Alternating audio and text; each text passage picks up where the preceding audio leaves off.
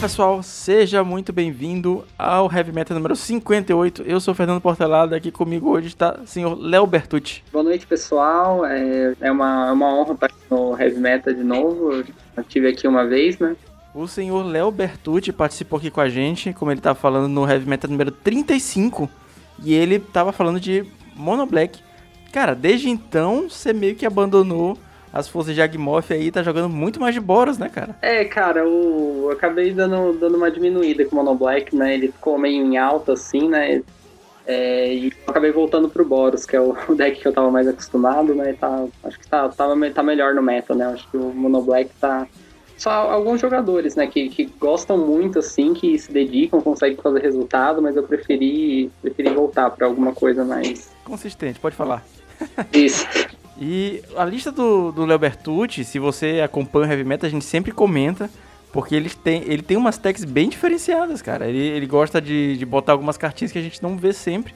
E a última que ele, que ele começou a rodar aí, inclusive rodou nesse final de semana também, rodou nas listas aí de 5.0, foi o One Make. E eu convidei ele para fazer a participação especial no último podcast, falando sobre o One Make, a gente colocou um áudiozinho dele. E aí eu falei, cara, Léo, você tem que vir participar aqui do, do heavy metal faz tempo que você, não aparece, cara. Como é que tem esse estudo de listas aí? Você tem treinado muito? Ah, é, é verdade. Ah, eu... ah, a gente sempre tenta estudar, né? Vai é, ganhando experiência jogando, né? Eu fico sempre muito, muito feliz, sei lá, ansioso quando escuto é, falando de, de uma lista minha ou de uma carta aqui no Heavy Metal. É, que nem eu já vi alguém falando no, nos grupos, sei lá, a gente tenta fazer o top 8 para aparecer aqui, né? sensacional, sensacional. Eu gosto muito das listas do Léo, eu sempre falo isso. E eu tô agora comprando a pool física para atualizar meus decks, IRL e tudo mais. E cara, eu tô facilmente mirando nas tuas listas, porque assim, se não for pra fazer uma lista diferentona, assim, com umas tags inovadoras, a gente nem faz, cara. É, já se diverte também, né? Pega, pega o pessoal de surpresa, às vezes, com uma cartinha ali, é, é o legal do Magic, né? Com certeza. Antes da gente falar do, do metagame, do, dos challenges, eu tenho uns recadinhos rápidos para você. O Heavy Metal tem todas as mídias sociais, se você já sabe, todos os links estão sempre na descrição. E na última semana eu anunciei que a gente começou o padrinho do Heavy Metal, o padrim.com.br barra Heavy Metal Podcast. Esse link vai estar sempre nas descrições a partir de agora. Se você tem interesse que o projeto continue vivo, a gente convida a contribuir, são planos a partir de dois reais. Então, dinheiro de cafezinho pra gente continuar editando aqui nas madrugadas, tranquilão. Então, sem mais delongas, vamos falar de Pauper Challenge.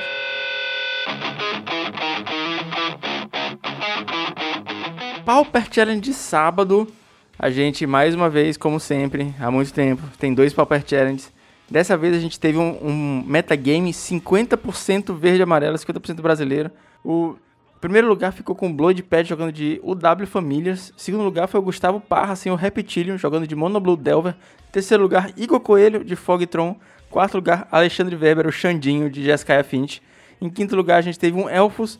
Em sexto lugar, o Batutinha, que inclusive anunciou hoje que ele está fazendo parte do Liga Magic Bolts. Parabéns, senhor Batutinha. Sucesso na sua nova empreitada. Ele estava jogando de Boros Monarca. E a gente tem o sétimo e oitavo lugar. Ambos são de Mirfadas. Os ex mais jogados foram o Fogtron, com nove cópias. O de Mirfadas, com seis cópias. E o Stomp, com quatro cópias. E um total de 48 players. Senhor Léo Bertucci, e essa invasão brasileira no top 8? O que, que, você achou disso? Ah, é muito bom, né, ver os brasileiros dominando aí. Já teve o fim de semana passado, né, o Ramudão o, e o Leonan, né, é, ganhando, levando a aí, né. É sempre bom ver o pessoal que a gente conversa, assim, ver nos grupos e tudo mais, é, é levando aí o, os tops né, do, do challenge, é bem legal. E o metagame ficou bem diversificado também. A gente teve sete decks diferentes no top 8. O único que se repetiu foi o de Mirfadas, né, cara? Eu, eu tô achando, assim, uma diversificação saudável, por mais que muita gente ache que tem um deck ou outro despontando.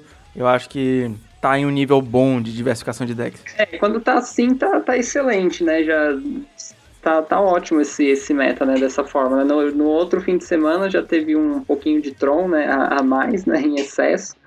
Mas esse, esse fim de semana já, já corrigiu, já deu uma corrigida, já ficou mais diversificado. Gostei bastante também. Acredito que esse final de semana, como um todo, possa ter sido até uma resposta da, da galera ao número de trons, né? O de Mifadas, eu acho que ele tá jogando bem contra Tron também. Eu acho que, assim, ele tem, além da pressão do, do Gourmag, tem a, o Monarca que ajuda e as fadas também para dar aqueles counterzinhos que é um deck que eu tô achando muito interessante, cara. É, os X, tanto o, o, o Delphi né, quanto os Fadas, sempre tem uma, uma match, acho que um pouco mais favorável, né, contra o Tron, né. Um, um rate é, maior do que 50%, né? Então é uma, uma boa escolha. Principalmente no sábado, que o, é, tem muito Tron, né? Faz tempo já. E o Batutinha em sexto de Boros Monarca é representação também de uma tendência que a gente vem tendo nos últimos tempos do retorno do Boros Monarca. O Boros estava meio apagado, é difícil estar tá fazendo muito resultado, e agora toda semana a gente tem um, dois Boros. Teve semana aí que a gente teve três Boros no top 8. Você acha que as adições da, das cartas novas, inclusive o Bond's Ornament e o Upgrade, estão facilitando um pouquinho nessa, nesse retorno?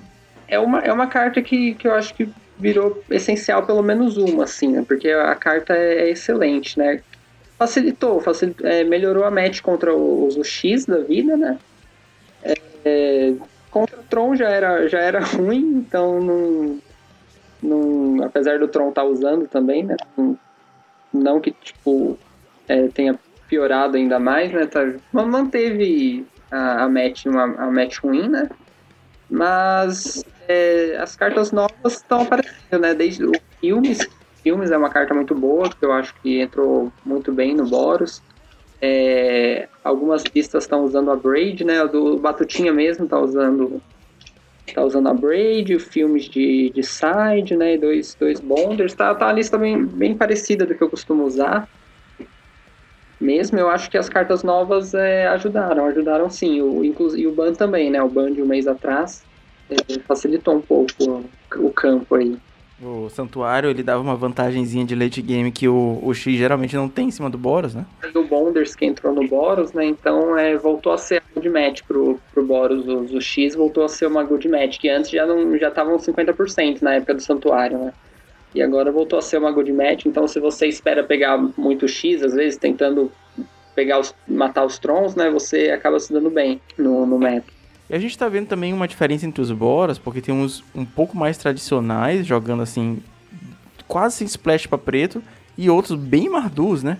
Tipo, é, sem querer dar muito spoiler das listas que a gente vai comentar mais na frente, mas o Batutinha mesmo tá jogando de com Terminate e você é um exemplo que joga sempre com uma duas cartas pretas de main deck aí também. É, sim, eu, eu já sou chegado nos splashes já, né? Eu gosto, gosto mais das listas que puxam mais umas outras cartas aí, né? Mas é, a lista tradicional, vira e mexe, tá fazendo resultado ainda, de qualquer forma, né? Então, é, ela se mantém aí, né, na ativa. Algumas com Battle Screech, às vezes, né? É, sem, sem os splashes pretos. Um resultado também muito interessante foi o do, do Reptilium, é, por dois motivos. Primeiro que ele não está jogando de Boggles, e é, é, difícil a gente ver um, um, jogador tão conhecido por um arquétipo. É, e eu sempre falo que, na minha opinião, o Reptilium é o maior jogador de Boggles do mundo, atualmente. E a segunda coisa é que o Mono Blue Delver era um deck que estava super sumido, né, cara? É verdade, fazia tempo que eu não, não via um no top, né? Acho que desde o do banimento lá do santuário, a galera tava falando que, tipo, a, o Monoblue agora perdeu é, muita força, talvez tenha sido mais afetado, porque o, o R ainda tem outras formas de, de, interagir e tudo mais. Mas o Monoblue, a gente, sei lá, perdeu o lockzinho que dava uma vantagem para ele. É, eu, eu, particularmente, não, não vejo mais tanta vantagem em jogar de Monoblue. É, eu não, não sei muito o que, eu, o que opinar dele, que eu não não é uma lista que eu já que eu já que eu joguei muito com ela, né, nos últimos tempos, né. É, parece mesmo que, o, que os outros, principalmente o Befadas chegando aí, né, que tá é uma lista super recente, né, que agora tá aparecendo todo todo challenge, né. É, também não não, não tava vendo muito, muito espaço, né, pro, pro mono, o pessoal não tava escolhendo ele, né, mas tá aí, né? O Reptilion mostrando que, que dá pra, dá pra fazer resultado com ele. Queria ver o Jar James B, que faz tempo também que eu não, não vejo no top 8, e o Mezel, que eu acho que eles estão jogando um pouco mais ligas, como é que eles estão desenvolvendo, se estão fazendo alguma nova tech de Monou. mas o tempo, o tempo dirá. E um outro deck que é interessante que a gente comente a existência dele nesse top 8 do Pauper Challenge é o Jeskai Affinity do, do Alexandre Weber. É um deck que ficou muito popular no Brasil, principalmente pelas mãos dele, né, e pelas lives que ele vem fazendo, os resultados que o deck vem conquistando na mão dele, na mão do Ramurda e de outros jogadores. E eu acho uma versão sensacional. Eu fico muito feliz que ele esteja chegando é, em top 8 de Challenge, mostrando que, que é um deck que é mais um sabor de Affinity que tem potencial aí pra frente. É, sim, eu, eu gosto, gosto bastante dessa lista também. Eu tava. É, tenho ela montada, tava jogando um pouco com ela também pra, pra sentir ela. É, é uma lista bem, bem legal. Quando ela começa a ativar as compras, você começa a dar tot cash, começa a estourar pista, começa a dar off one mind, dá pra fazer uma board absurda e, tipo, muito cedo, terceiro, quarto turno, você tem muita carta na mesa já. É, tem, tem criaturas do 1, né, que o, o Temor Affinity não, não tinha, né, é, ajuda, ajuda às vezes a equipar a mão de uma land. É, ele é um pouco mais, é, mais rápido, assim, mais acelerado, assim, de jogar várias criaturas na mesa e dar draw. É, apesar dessas criaturas serem um pouco mais fracas, às vezes, né, do que a, a do Temor, Temor Affinity, né, mas ele consegue botar pressão muito rápido e não dá tempo pro cara é, pensar e você já tá com o fling na mão, é, é muito boa, muito boa essa lista. É, eu vi, inclusive, o Adepto Terra falando no, no Twitter que ele ainda preferia a versão Temur, né? A versão com monstros. Ele ainda joga com preordem nessa versão. Que ele fala que a, a Serpente 5-6 é melhor que, o, que os bichinhos 3-3. Mas eu acho que o volume, cara, às vezes você consegue montar umas boards muito absurdas, muito rápido no, no Affinity. Eu enfrentei essa lista do Adepto hoje. É, e eu gostei, eu gostei da técnica de usar preordem. Eu, tava, eu até fui mexer no meu, no meu Temor Affinity pra ver se eu fazia um teste com ele também, que eu gostei, gostei da tech dele. É interessante mesmo. Eu acho preordem massa, mas, cara, Off One Mind, sei lá, comprar duas cartas e Totcat comprar duas também é lindão também. E antes da gente passar para a parte de listas, tem uma menção honrosa também. Matheus Ponciano, jogador brasileiro lá de Brasília, ficou em nono lugar. A gente geralmente comenta só o top 8 aqui, mas é sempre bom exaltar mais um brasileiro que tá fazendo resultado aí no, no Pauper Challenge. É, com certeza. Ele tá sempre aparecendo também nos tops, né? Jogando, jogando de Tron, é um ótimo jogador. Sim, com certeza. Tá lá no, no grupo do Tron, Tron Pauper com a gente.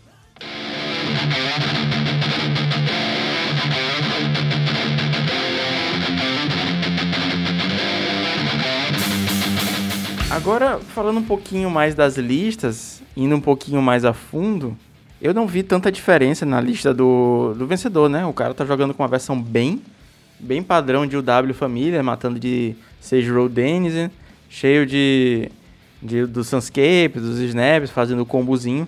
Ele não tá usando aquele combo de pirata, né? Que a galera tentou voltar quando, logo depois do banimento, mas tá jogando com Sage Road Denizen, os snaps e tudo mais. É, é, eu, eu, conheço o combo do Pirata, mas eu não cheguei a, a, a, ver muita gente jogando com ele mesmo depois do, do ban, né? Essa lista tá, parece que, que tá, tá dando para jogar bem com ela, né? Mesmo, mesmo após o ban, eu tenho, tenho visto algumas pessoas, né? Inclusive, se não me falha a memória, é o segundo challenge que o 1UW Famílias leva desde que teve o banimento. Então, é, sei lá, Tron só ganhou um, né? E o W Família já, já tá aí com, com dois. É, isso, isso eu não, não vou recordar agora. A versão de Monoblue do, do Reptilion, ela é bem o que a gente poderia esperar. Tá jogando com Frantic Inventory no lugar de AK, obviamente. Ele tirou a parte... É, esse Frantic Inventory tá entrando no lugar da, das cartas que foram banidas, né? Não só o Santuário, mas as que levaram soft ban, tipo o Tragic Lesson, que não, não faz mais sentido usar agora. E eu achei legal do sideboard também que ele tá usando uma carta que a gente comentou bastante já aqui, que é a Vulshock Morningstar, né? Que bate bem pra cima do, dos bichinhos do Boros, entra rápido, equipa rápido. Achei bem interessante. É, essa Vulshock Morningstar, né? Não é. Não, não aparece tanto, né? Ele, ele não usa também aquele, aquele bicho do Gush, mas ele entrou com Frantic Inventory. Eu, eu gosto muito do Spell, Spell Pierce no, no Monoblue. Acho, acho bem interessante. Eu acho bem legal também. É uma carta que ela substitui com muitas, muitas aspas, um caminhãozão de aspas o Daisy, né? Porque ela consegue fazer um counter custo baixo que anula muita carta importante no começo do jogo, anula um Prisma do Tron, anula um Bondes, anula um removal pro Delver, então acho super interessante também. Igor Coelho ficou em terceiro lugar jogando de Tron. Ele voltou a jogar recentemente, estava dando uma pausa. Inclusive estava na, na live do Ramudão ainda agora, falando, ah, Igor é, largou o Tron porque ele estava de, de Boggles, mas, cara, jogador de Tron não larga o Tron não, jogador de Tron dá um tempo. E a lista dele é basicamente a mesma que ele vinha usando nas últimas semanas. Ele não, já tirou o Seagate Oracle que ele tinha colocado para dentro. É, tá jogando com o Stone Horn de Ignatary no lugar, ele tava sem, eu acho. E agora ele tá com 3 Crop Rotation, que aparentemente a galera voltou a curtir muito, né? É, né, tem, tem um risco, né, contra, contra as fadinhas aí da vida, mas o pessoal segura, joga, joga safe, né, e acaba conseguindo encaixar, né? Sim. Isso tá bem bacana. É, joga com Suffocate de filmes de Mendek, tá jogando com a Braid. A Braid é muito bom pra matar o, o Bondes na Mirror também, matar o Bondes contra o Boros. Cara, a Braid tá uma carta que, que eu acho que tá fazendo bastante diferença também nas listas. É, uma carta muito versátil, né? Você mata, quebra o, o Bonders do da volta o Mnemonic é, pra quebrar o outro. É muito bom, é uma carta bem versátil mesmo. O Alexandre Weber tá jogando com, com a versão bem tradicional do, do Jeskai Affinity, não tem tanta alteração. Eu acho que a única coisa que ele mudou foi o terceiro Krak Clan no sideboard eu não sei há quanto tempo ele tá jogando já com 3. É, o que foi bom, né? Porque tinha elfos, inclusive, no top 8. É, é tinha, tinha, tem um elfos né, em quinto lugar, né? É, que o Alexandre, inclusive, ganhou dele no, na primeira do, do top 8. Esse Crack Clan deve ter feito bastante diferença. Valia no meta, né? Um, foi um metacal bom, né? Acabou, acabou encaixando bem contra, as, contra o que ele encontrou no challenge, né? A lista do Elfos que a gente estava falando agora é, tá em quinto lugar, abaixo do, do Alexandre, aqui no, já no top 4. É, a lista dele ele tá com Distant Melody e tá com um Gruesome Fate. É, é uma carta que a gente comentou já algumas vezes aqui no podcast. Um feitiço custa 2 qualquer um preto, que cada oponente perde um ponto de vida para cada criatura que você controla. Eu acho que essa carta tá super interessante agora novamente, visto que os Boros estão voltando à ativa e Prismatic Strands é mais uma carta que você tem que ficar ligado quando vai jogar um Rash Sustenance, alguma coisa assim. É, os elfos já, já faz um tempo tem usado pelo menos uma carta dessas que, que dá, dá dano ou perca de vida, né? Pelo número de criaturas que controla, né? Pra ter uma, uma alternativa, né? Além de, é, de só ganhar batendo, né?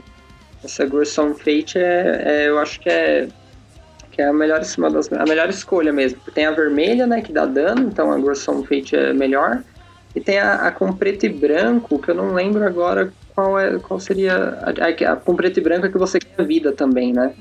É, é instante, aí causa dano e ganha vida. É, causa é, dano, quer dizer, perca de vida e você ganha vida. Causa X pontos de dano e você ganha X pontos de vida. Então dá pra prevenir ainda. É, é o Gruesome Fate então é a melhor escolha para escapar do Prismatic, né?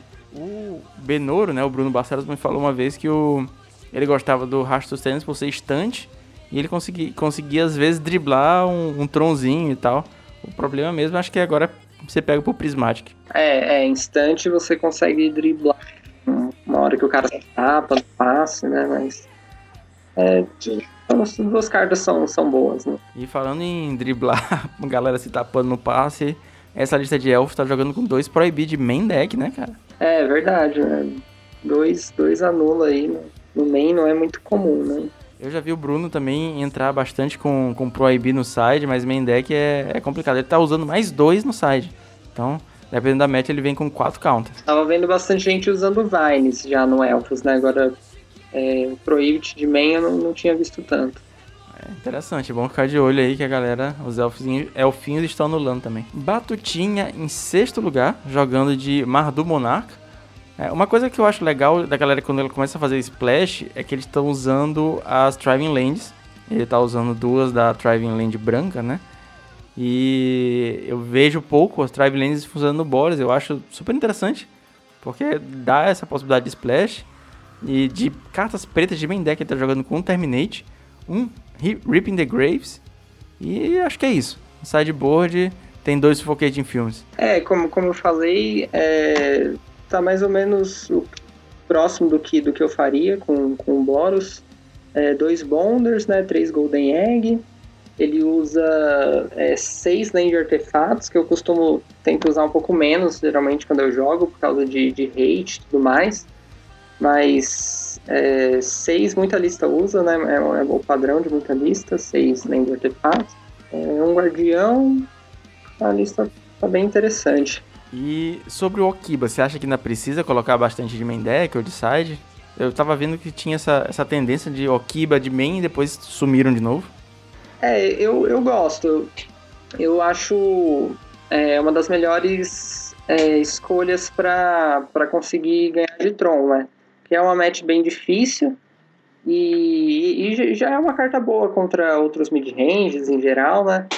É, eu tava tentando usar um de main até um de side, que eu tava cansado de, de perder pra Tron. Quando então, com ódio de Tron, eu vou.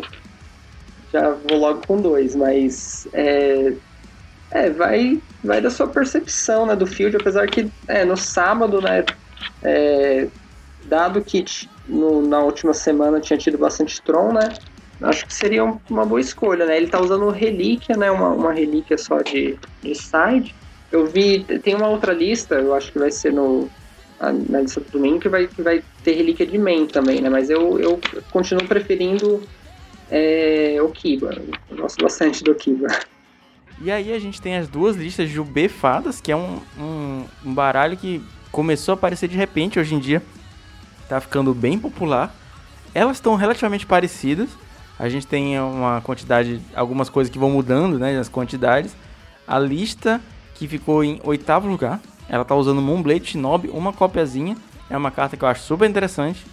Pedi umas, pedi uma foil. Então, tô esperando chegar para poder testar elas um pouquinho em IRL. Ainda não, não, nem peguei no mall, mas acho que deve ser bem baratinha, né, cara? Ah, acho que sim, né? Ela não, não via muito jogo anteriormente. Começou a ver agora, parece que pós-ban, né?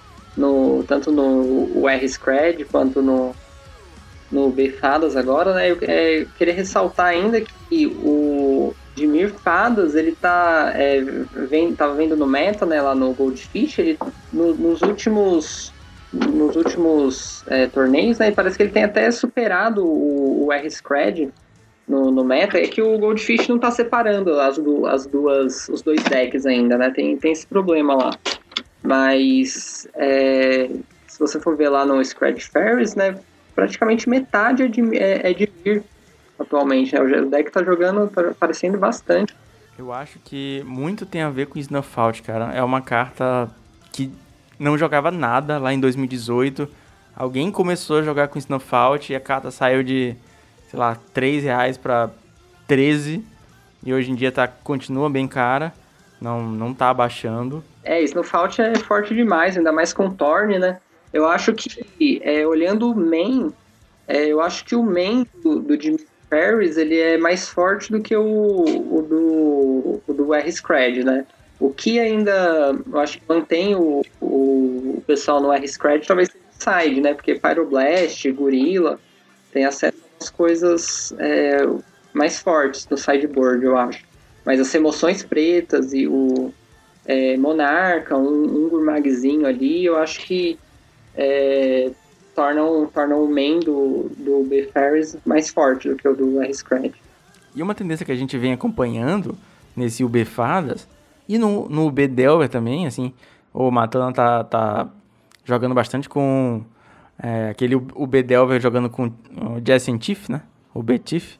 E é uma carta super interessante, de verdade. Uma tendência que a gente vem vendo nesses dois decks é a adição de mais lands ao que a gente já conhecia de tipo 10 ilhas, dois das outras lands, né? Seja a vermelha ou seja a preta nevada, e aí Fat Land pra gente buscar.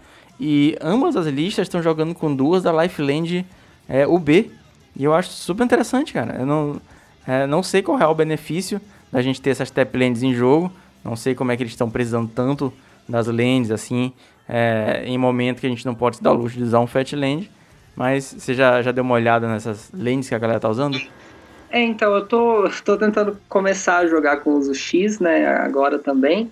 Eu acho que o, o principal tem sido também o uso do Torn, né? Antes parece que é, o, o, deck ele tentava mais, tipo, agressivar, assim, e mais... Mesmo os decks é, que de fadas usavam Delver, às vezes. E agora, é, o Thorn é, uma, é um drop 4 muito forte, né? Então eu acho que ele.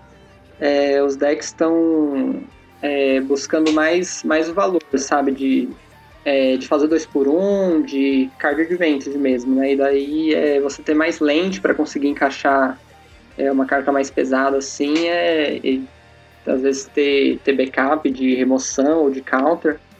Eu acho que é para essa linha que o deck está seguindo. Por isso aumentando o número de lentes, né? Também. E a carta secreta da semana, toda semana tem uma carta assim que ninguém nunca ouviu falar e ela aparece.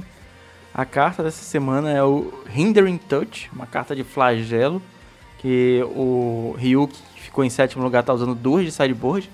É um instantâneo azul, custa 3 qualquer e um azul. Anula mágica ao menos que seu, que seu controlador pague 2. Storm.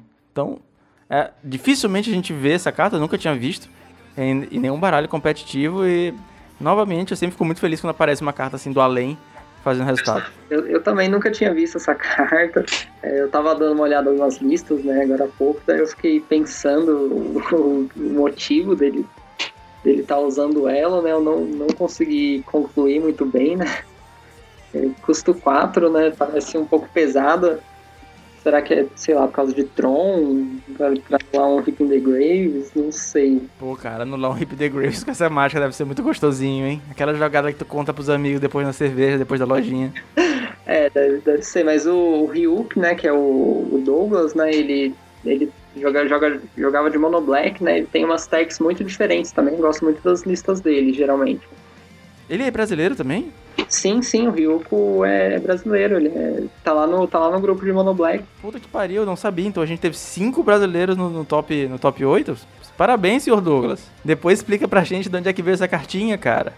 Vamos, vamos colocar esse insight aí no próximo, no próximo podcast. Então por hoje é isso, a gente já comentou aqui o, o metagame, as listas, depois dos banimentos, já faz um pouquinho mais de um mês, eu acho. A gente está chegando em uma estabilidade, a gente está encontrando listas um pouco mais padrão, né, com exceção de uma cartinha ou outra aí que vai aparecendo. Mas deixa aí seu comentário, cara, seja no, no YouTube, seja é, no Twitter, falando sobre o que, que você achou do meta, o que, que você está achando da, das listas que estão surgindo. Se você está gostando da presença do Befadas, deixa seu comentário pra gente, a gente gosta muito dessas discussões que o podcast gera. E final de heavy metal a gente tem sempre uma indicaçãozinha de metal. Bora lá.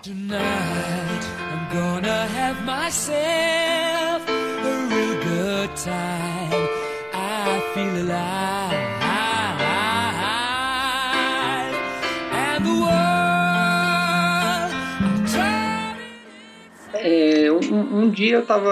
Eu vi uma discussão, acho que sua, com alguém não, era algum comentário, você com alguém em algum grupo, eu acho, não lembro de que foi, falando que ninguém nunca tinha escolhido uma música do Queen. É uma banda que eu gosto bastante, uma das minhas preferidas de, de hard rock, assim, né? E eu tava ouvindo nessa semana, acho que era um, um cover de algum conhecido que alguém me mandou, né? E daí eu resolvi escolher uma do Queen pra, indicar hoje. Eu vou indicar é, Don't Stop Me Now, é uma das que eu mais gosto dele. Pô, cara, tu falou de Queen, eu fui me arrepiando aqui, saca? Porque Queen é uma banda que não tá nas minhas preferidas, mas é uma banda que me marca bastante porque a minha esposa, a gente não tem muito em comum, saca? A gente não gosta das mesmas músicas, ela não gosta de cartinha, ela não gosta de videogame. Então, tem algumas coisas que a gente consegue é, ter entre nós dois que são realmente especiais. Uma dessas coisas é Queen. Ela gosta muito de Queen, talvez seja uma das bandas preferidas dela. E a gente consegue tranquilamente ouvir é, essa música juntos. Tipo, ela não escuta Trivium comigo, saca? Mas Queen a gente consegue ouvir e aproveitar juntos e é, é uma coisa que me marca bastante também.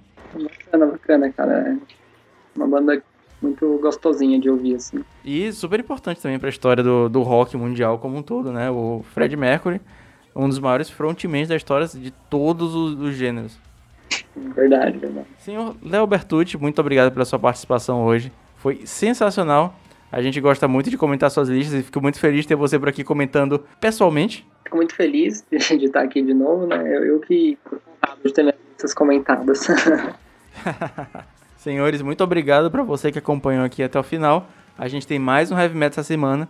Então, não esquece de deixar aí o seu follow no Instagram, ou inscrito no YouTube, é, seguir a gente no Twitter e todas as mídias sociais do Léo também estão aqui na descrição, beleza? É isso, valeu, falou. Até mais tarde essa semana.